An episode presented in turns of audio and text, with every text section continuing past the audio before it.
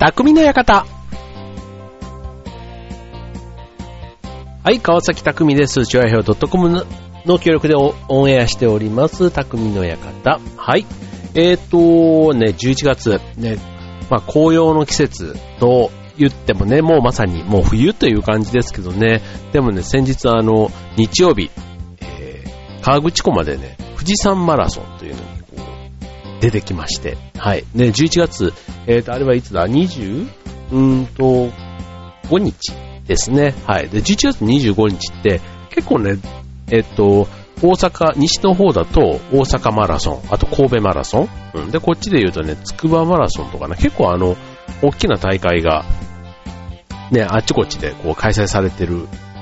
わけなんです。はい。11月25日。はい。で、その中でね、えー第1回富士山マラソンというね、まさにその名前の通り、えー富士山のふもと、ね、河口湖と西湖というね、あの、富士五湖のね、二つをこう、一周ずつ回る、ね、そんなあの、えーマラソン大会に行ってきたんですけどね。はい。まあこれがね、実は残念なことに、あの、まあ当日は8時15分スタートだったんですね。えっ、と、フルマラソンが。うんで、えっ、と、河口湖のインターに着いたのがね、6時前ぐらいには着いたんですけどね、インターが出られない大渋滞がその後あってですね、2時間半ぐらいなんとインターの出口で捕まってしまいまして、えー6時から2時間半経つと8時半でしょ？うん。だからね、スタート実は間に合わなくてですね。そう。だからもうでもね、せっかくね、そこまで、あの、しかも今回一人で行った、行ったわけです。あの、2年前にもね、一回出たことがあって、それはね、河口湖マラソンっていう、あの、まあ名前が今回変わってね、富士山マラソンになったわけなんですけど、その前回は河口湖西を走る河口湖マラソンっていうのがね、フルマラソンであって、2年前出た時は、まあ家族で行って、家族がちょうど富士急ハイランドでね、1日遊んで、自分はマラソンを走って。そんなつもりで申し込んだんですけど、家族はママとね、別のちょっと、あの、子供たちの部活のイベントが重なっていたということでね、自分だけでこう朝、3時半起きの4時出発みたいな、そんな感じでね、えー現地に向かったわけですけども、なんとそんなことがあってですね、えースタート時間間に合わずと、ね、えーなんとかたどり着いて、えスタートラインに立ったのは、なんと1時間5分遅れの9時20分ということでね、はい、まあそれでもね、えスタートしたわけですよ。ね、8時15分スタートで、え一応制限時間6時間半なんですね。はい。なので、14時45分が、えっと、大会の本当の意味での制限時間。で、途中途中にね、関門がいくつかあるんですけども、はい。まあ、そのね、1時間5分遅れながらも、ね、えー、なんとか、えー、正規の時間で言うとね、えっとね、えっと、6時間ちょっとかかってるような感じなんですけども、えっと、14時45分制限時間に対して14時29分に、はい、ゴールをしということで、まあ実質はね、5時間9分ぐらいで走ったので、あの、先月のね、アクアラインマラソンが5時間40分ぐらい実はかかっちゃって、あの、自己タイムで言うと一番最悪だったんですけど、それをね、まあ30分ほど、あの、高タイムになり、まあ、あの、公式の記録にはね、全然残んないんですけど、まあこれはこれで自分の中ではね、良かったなっていうところで、はい。まあね、ちょっとスタートラインに立てなかったっていう意味では、あの、いろんな課題の多い大会ということで、あの、いろんなところでね、ちょっとあの、厳しいコメントもあったりするんですけど、はい。まあ、参加された皆さんね、まあ、いろんなマラソン大会ありますけども、はい。まあ、ちょっとね、あの、富士山マラソン、はい。大会の主催者の皆さんもきっと大変だったんじゃないかなと思いますが、はい。まあ、ちょっと、ね、えーっと、次回はね、またこういう、これがね、また来年にうまく活かされればね、あの、いいかなと思いますけども、はい。まあ、でもね、景色というかね、天気がすごい良かったんで、あの、景色はすごく良かったですよ、本当に。あの、富士山はね、もうすっかり雪化粧で、で、しかも、あの、紅葉ね、えー赤、黄色、緑、ね、そんなね、えっと、美しい木々に囲まれ、ね、景色とかすごいもう、あの、最高に良かったですね。でもスタート時間がね、ちょうどね、えー気温で言うと0度。で、日中も多分ね、2度、3度ぐらいだったのかな。とにかく寒かった。うん、寒かったですね。はい。おかげでね、あの、口呼吸で走る僕はね、あの、冷たい空気を吸いすぎて喉が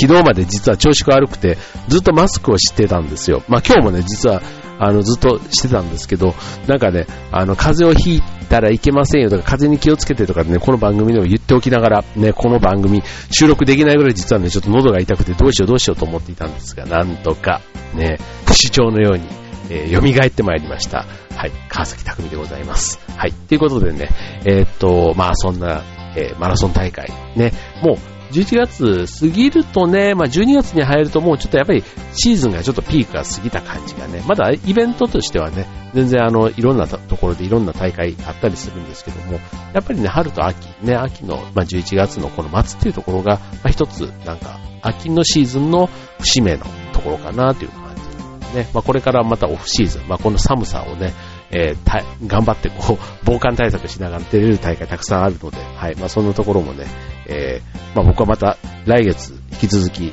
あるわけですけども、はい、なんかチャレンジしていきたいなと思っております。はい、ということでね、えー、っと、今日はね、えー、マラソンではなくて、ね、短距離の部でね、陸上で活躍されたね、えー、為末大さんというね、有名ですよね、えっと、まあプロの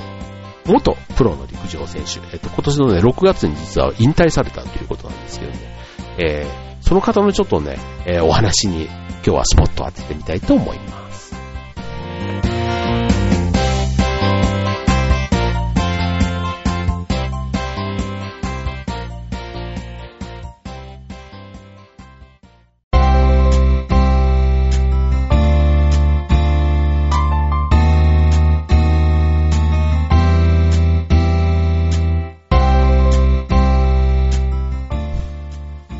はい、というわけで、今週の匠の方は、えー、陸上選手、為末さんのね、えー、話ということでね、えっと、ゾーンというね、テーマがあるんですね。ゾーン。ね。えっと、これね、まず、為末大さんってどんな人かっていうとね、えっと、名前はね、知ってると思うんですよ。あの、ね、すごい有名な方で。で、えっと、なんだ、オリンピックも、えっと、過去3回くらい出られてるんですかね。えっと、今回ロンドンは出れなかったけども、その前の、えっと、北京、2008年の北京、2004年の、えっと、アテネ、でその前、2000年？かな？うん、2000年が、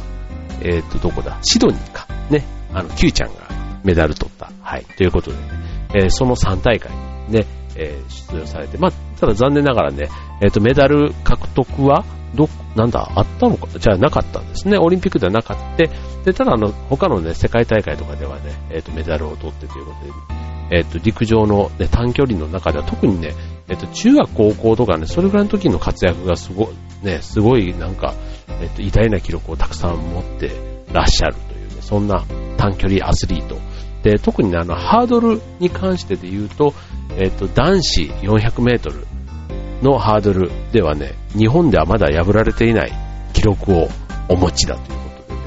えー、そんな選手そう、ハードルの選手なんですね、ハードル。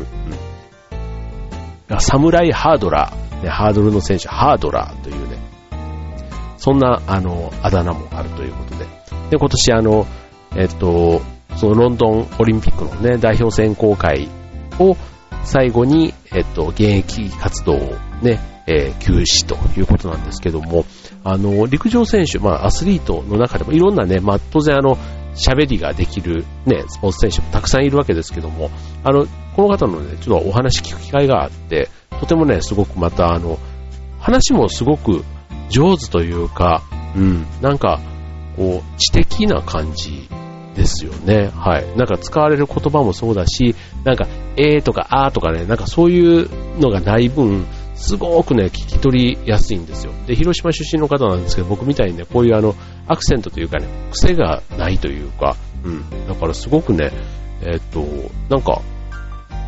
本当あの、コメンテーターというかね、そういうのにこう向いてる、こう、口調というのかな。うん。すごくこれもし訓練されたのですが、それはそれですごいまた、あの、そういう喋りの方なんかもね、次の人生というか、うん、陸上を引退されても、またいろんなね、スポーツコメンテーターみたいな道もきっとある方なんだろうなぁなんて思いながら、はい、話を伺ったんですけども、はい、えっ、ー、と、この方ね、ゾーンというのをね、えっ、ー、と、テーマで話をされたんですね。はい。で、ゾーンって何？っていうところなんですけども、あの、まあ、簡単に言うと、えっ、ー、と、その、集中している状態が続いていること。うん。集中している状態が続いていること。うん。だから、えっと、よくね、好きなことやってたら、なんか時が、時間がね、経つのが早いとかって言うじゃないですか。うん。だからそういう状態に入っていること。だから要は夢中になっている時間のこと。うん。それがね、ゾーンというふうに彼は言っていましたね。はい。だからそのゾーンっていうのも、みんなそのゾーンに入ってると気持ちがいいというか、うん、そこに入りたいんだけども、なんか意図してね、こう入ろうとするとなかなかね、あの、入れない。だから、こう、知らないうちにというか、あの、狙わずにいると入れる。うん。そう。っていうところなんかこう、そう。だから、今自分がそこの中にいるって、だから夢に近いのかな。うん。ちょっと、これね、全然あの、ご本人が言ってた話というよりは、あの、僕の感想みたいなところにもなっちゃうんですけど、うん、そう、夢。うん、夢だって気づいた瞬間に、もう夢じゃなくなるというか、うん。だから、そう、夢の中にいるときって、もう、ある意味夢中というか、まさにね、夢の中ですからね。だからそういう、あの、世界の話。だからちょっとスピリチュアルな感じもしますよね。はい。で、あの、アスリートとして、まあそういうね、ゾーンの中に入っている時が、やっぱりね、記録もすごく良かったという話をされたんですね。はい。だから、えっと、その子供の時の、こう、無邪気さとか、うん、なんかそういう、あの、純真無垢な時に出る気持ち、うん、それがなんか、あの、例えば子供の時だったら、こう、走ることに関しても、ただ、早く走りたいとかね、動機がそういうことじゃないですか。うん。で、これが、えっ、と、それでまあ夢中になって、こう、早く走りたいと思って、こう練習とかするわけですよね。うん。だから甲子園とかね、なんかそういうところのスポーツの、あのー、がキラキラ美しく見えるってまさにそういうところなのかなっていうふうに思うんですけど、これが実際に例えばプロになってくると、あの、なかなかそのね、夢中だけじゃ、やっぱり評価されない。その、例えば、えっと、過去にそういう栄光というか、そのトップに上り詰めれば、それを維持しないとダメとかね、なんか責任とか義務とかプレッシャーみたいなものがあったり、あと周りの声、周りの期待で自分はこの期待に応えなくちゃいけないとかね、なんかそんな風になってきた途端に、だんだんこの、でもそれはね、もう、あの宿命っちゃ宿命なんですね、そういう。だから自分はその分有名になって、こう、例えば名声というか、人気も上がり、それに合わせたお金ももしかしたら手に入れることができるかもしれないけども、やっぱり当初、その楽しいとかだけで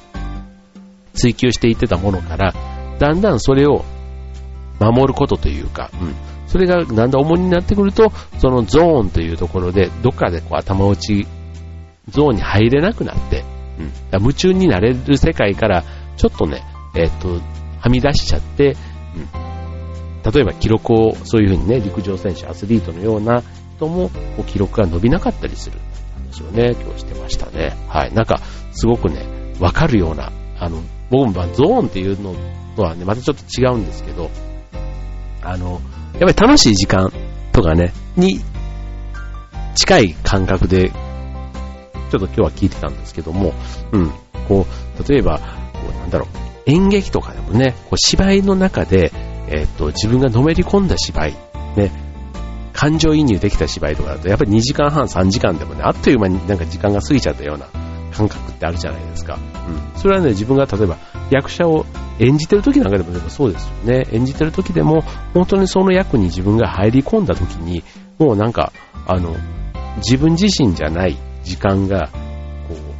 う、いや、なんか別の旅に出てるような感覚うん。なんかそんな感覚がね、えっ、ー、と、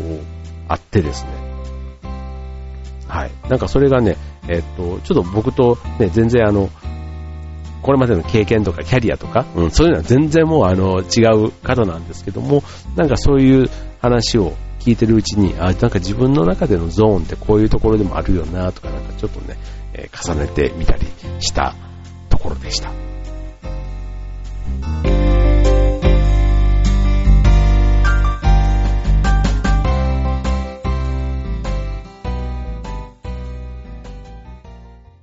は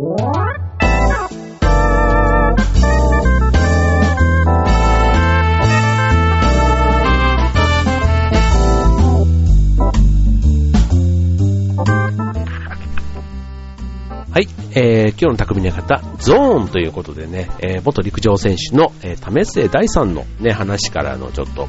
えー、気になるコメントというかね、お話を今日はご紹介していますけども、はい。えー、っとね、為末さんね、こう23歳で、こう、えー、オリンピックに出られたんですね。はい。で、こうね、なんか、そっから、こう、学んだこと、ね、そう、オリンピックに出るってなると、当然そこでのね、メダルを取るとかっていうことで、その瞬間のね、えっ、ー、と、記録っていうのがやっぱりみんな注目するわけじゃないですか。ね。で、そこで、あの、考えたことが、その、まあ、記録いいね、メダルを取るっていうのがもしかしたらその山頂を目指す、ね、登山って言ったらエベレストを目指すっていう、その、ね、えっ、ー、と、山頂を目指すっていう、それはそれはすごくね、大事なこと、こだわるところかもしれないんですけども、一方で、その山登り、ね、山で言ったら山登りだし、陸上自体をどう続けていくのみたいなね、なんかそういうところも、えっ、ー、と、考えたっていうね、ところがあったそうなんですね。うん、そう、だから、やっぱりね、こう、あの、夢中になって、その陸上なら陸上で一つのことをこう打ち込んで、ね、こう記録とね、その周りの声とかそういうのもずっとね、そういう世界でこう戦ってきた人なので、なんかあるところでふっとね、と立ち止まって、なんか自分自身の、こう、なんかそれがね、またね、一つスランプの、スランプとそこからの復活みたいなところの中での、ね、こう、あの、試行錯誤っていうのかな。うん。なんか、こうね、話を聞いてて、こう、なんか自分自身がなんか順調に来たことで、なんかすごくプライドが高くなってたとか、あとすごく虚勢を張っちゃったとか、うん、あとはなんか馬鹿にされたくないとか、うん、あと、あの、年下に頭が下げられないとか、なんかね、ちょっとすごく自分も、あの、心当たりがある話というか、自分はそういうところがあったなんて話もね、こう、普通にこう話されてるのが、むしろすごく自然体で、うん、なんかそういう人だから、こう人間的にも魅力があって、きっとこういう公演とかにも呼ばれるんだろうな、なんか、こうね、うん、なんか特別な人なんですけど、特別な人っぽく見せない、うん、なんか人間性というかね、そういうところも感じられたので、なんか名前は僕は知ってたんですけども、改めてそういうね、人柄みたいなところが、こういう例えばアスリートで活躍した人、ね、スポーツ選手大体30代ぐらいにはみんな引退しちゃうじゃないですか。うん、そうするとやっぱりその次の方が人生としては全然長いわけで、うん、そうすると、あの、昔にね、こう出した、そのすごい記録っていうのももちろん大事なんですけども、まあ、よっぽどすごい記録とかじゃなければ、記録だけではやっぱりその後の人生が食っていけないって考えると、うん、なんか、その今までやってきたことと、次の引退した後の話をどう繋げていくかみたいなところがね、大事だっていうことをご自身でおっしゃってたんですね。うん。当然あの、ね、全く違う、その、例えばバンドエイジさんみたいに、ね、野球だけども、その後はもう、クイズの司会とか、司会者とか、あとパネラーとしてね、回答者になったりとか、ね、いろんな、ね、マルチな、いわゆる才能みたいなところで、えっ、ー、と、活躍できる人もいますけども、まあ、彼の場合は本当にあの、スポーツを通じて、なんかこう社会貢献っていうのかな？なんかこう、例えばコミュニティ、地域コミュニティが希薄化しているものだとか、あの、高齢化社会とか、なんかそういったものに対しても、なんかこう、自分のこうスポーツ、得意とするスポーツっていう分野で何か解決できないかっていうのを考えたいとか、あとは、ね、あの少子高齢化ということで、まあ、実際に陸上とかする人たちが減っていったり、あと学校なんかもね、廃校とかが進んでいたりすると、そうするとその余った箱っていうのがあるのかな。うん。そういう学校とか、例えば体育館とかね、そういうあの、競技場とか、もしかしたら、ね、だんだん人数が減ってくると、ね、利用機会が減って、ね、維持できなくなるじゃないですか。だからそういうところを、あの、どういうふうに、ね、再生というか再利用するのか、うん。そういうことを、なんか考えていきたいみたいなことをおっしゃってたんで、うん、なんか、あの、そう、そういうところで、こう、ブツブツっと、こう、点を、えー、点のままで終わらせずに線で繋げていく。うん。そういうことが大事なんだな、なんてことをおっしゃってましたね。はい。なんでなんかこう、ね、一見こうテレビに出てる人とかね、みんなこうスポットライトを浴びてね、なんか華やかにこう、才能と、なんかセンスと、そういうのでこう、ガーッといってるって思いきや、やっぱりこうやってね、一つ一つ、こ、あの、細かくじゃないですけども、うん、話を聞いてみると、みんなそれぞれ、ね、やっぱりそれの分だけ、こう、苦労もされてるし、ね、えっ、ー、と、いろんな、まあ、その分ね、えっ、ー、と、充実してることもたくさんきっとあったと思うんですけども、うん、なんか、深いなっていうふうに改めて感じましたね。うん。なんかね、一番印象僕は深かったのが、なんか目的がね、すり替わるみたいなことをおっしゃってたんですね。まあ、さっき言ったあの子供の時、ね、ただ楽しい、ね、純粋に楽しいと思って始めていたことが、いつの間にかお金が目的とか、その自分の名誉とかプライドとか、ね、そっちのためになんかやってるみたいなね。うん。だから僕はあの、ね、劇団であの芝居とかもやってると、これは当然仕事としてはやってるわけではないんですけど、仕事的な責任感はね、やっぱりね、舞台に穴を開けられないとか、そういうのはあるわけですよ。だから、あの、一部の人には僕はこれ仕事とあんまりなんか、あの、プレッシャーというか、責任感は実はあんまり変わってないみたいな話はすることがあって、うん。あの、別になんか、まあ、別に趣味っちゃ趣味なんですよ。うん。あの、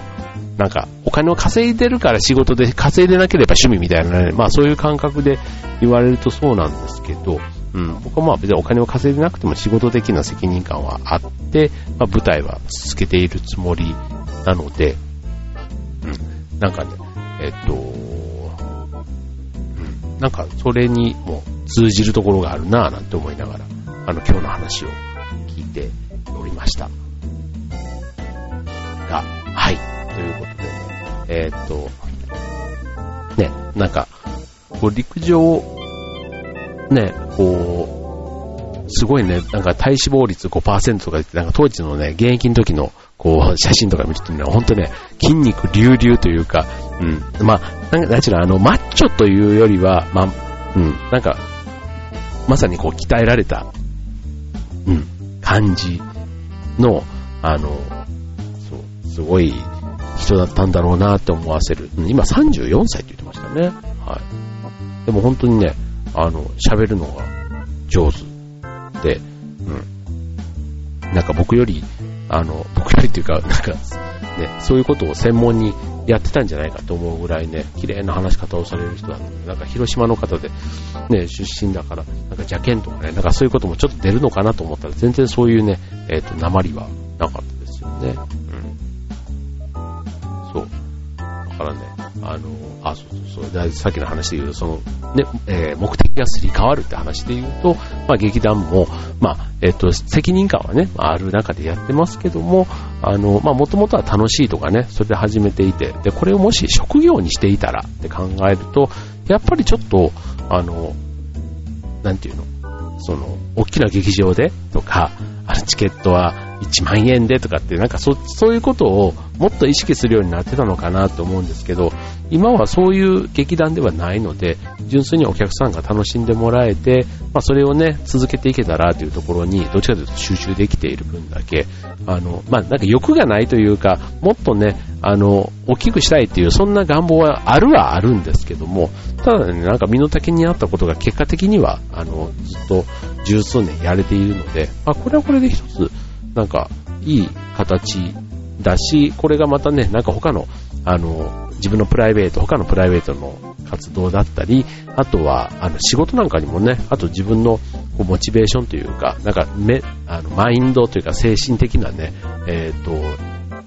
バランスを取る上でもすごくね、やっぱり劇団活動は僕はプラスになっているなと思うので、うん、なんかそういうところをつなげていくなんていうことでも、今日の、今日の、あの、為末さんの話ね、すごくためになりましたね。はい。ということでね、えっ、と、ちょっとね、アスリート、ね、結構いろんな本も出されてると思います、出されてるんですけども、はい、一度興味のある方、読んでみてはいかがでしょうか。